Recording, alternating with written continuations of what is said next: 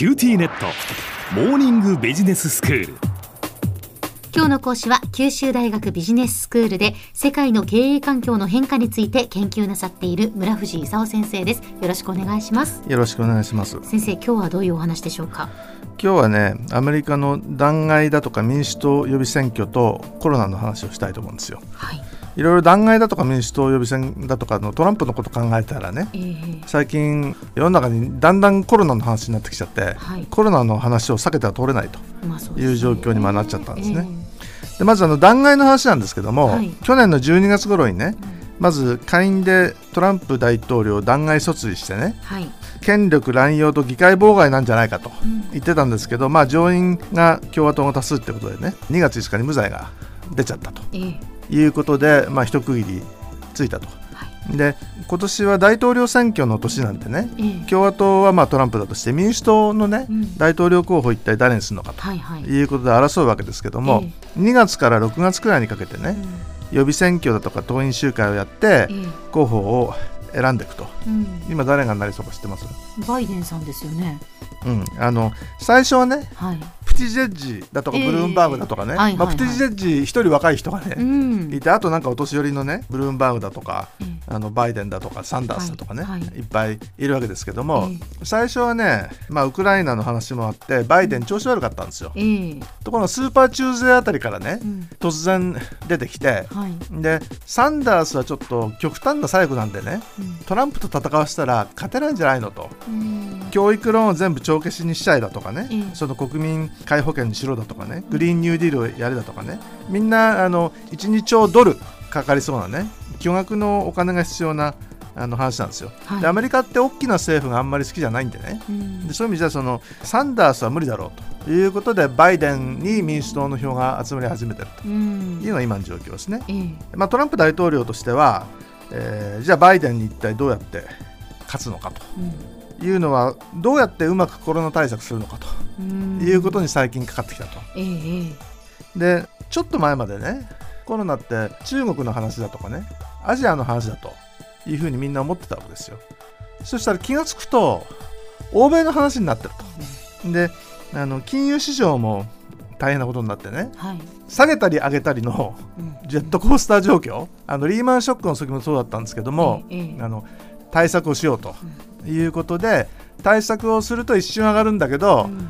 基調が大変だっていう話なんでまた下がると。で足んないかなって言ってまた対策を考えるとまたちょっと上がるんだけどうん。また下がると。いうようなことを繰り返すということで、下がったり上がったり下がったり上がっ上がったりと。ででもあの原則として下がってるうん。という状況なんですね。えであの3月の16日の月曜日に2997ドルダウジョーンズ下げたんですけどもこれはアメリカの株式市場始まって以来世界過去最高の下げ幅ということでねまずいと。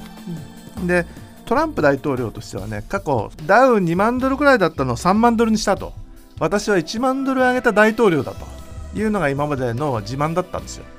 ところがあの上げた分全部失っちゃったと。えうんで2万ドルを切らないように一生懸命あの対策をしてると。えええところが第2クォーターあの4月から6月までのあの GDP の成長見込みがマイナス14%になっちゃったと。えうん。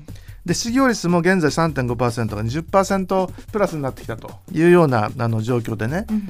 なんかしなきゃいけないけど何しようかと。最初対策の規模もねちっちゃかったんですよ。ええ。83億ドルくらいだったのが500億ドルにしようとかね。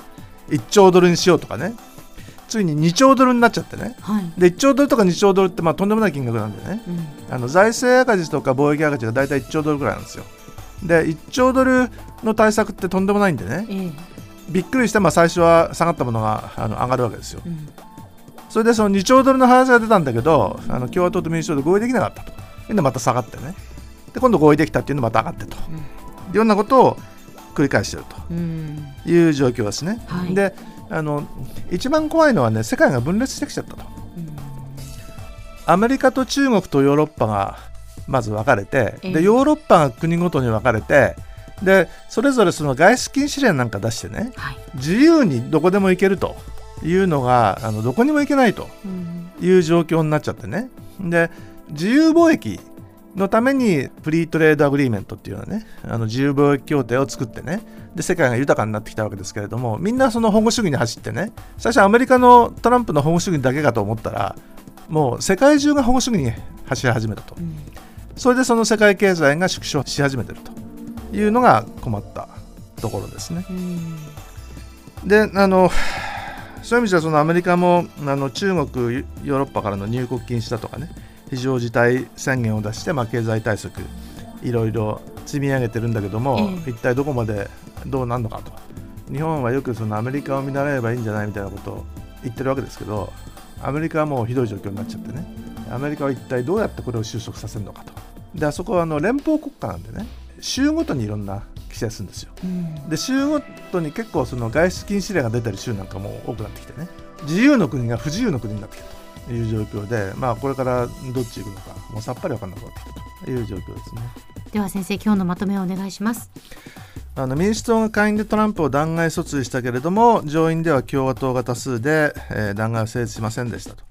であの2月、6月に行われる民主党の大統領候補選びでスーパー中前後はバイデンがサンダースに対してあのどんどん有利に戦いを進めているところですと。で他の有力候補もみんな撤退しちゃいましたとであのアメリカでもコロナが広がって中国やヨーロッパからの入国が禁止されて世界経済はコロナからの保護主義により分断されて感染拡大と対策の結果株式市場はすごい勢いでジェットコースター状態と。でトランプの一番のご自慢だったダウ1万ドル上げたと。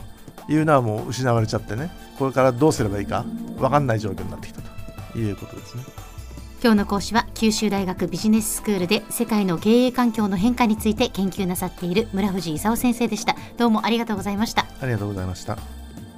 さて QT ネットモーニングビジネススクールはブログからポッドキャストでもお聞きいただけます。また毎回の内容をまとめたものも掲載していますのでぜひ読んでお楽しみください。過去に放送したものも遡って聞くことができます QT ネットモーニングビジネススクールで検索してください QT ネットモーニングビジネススクールお相手は小浜もとこでした。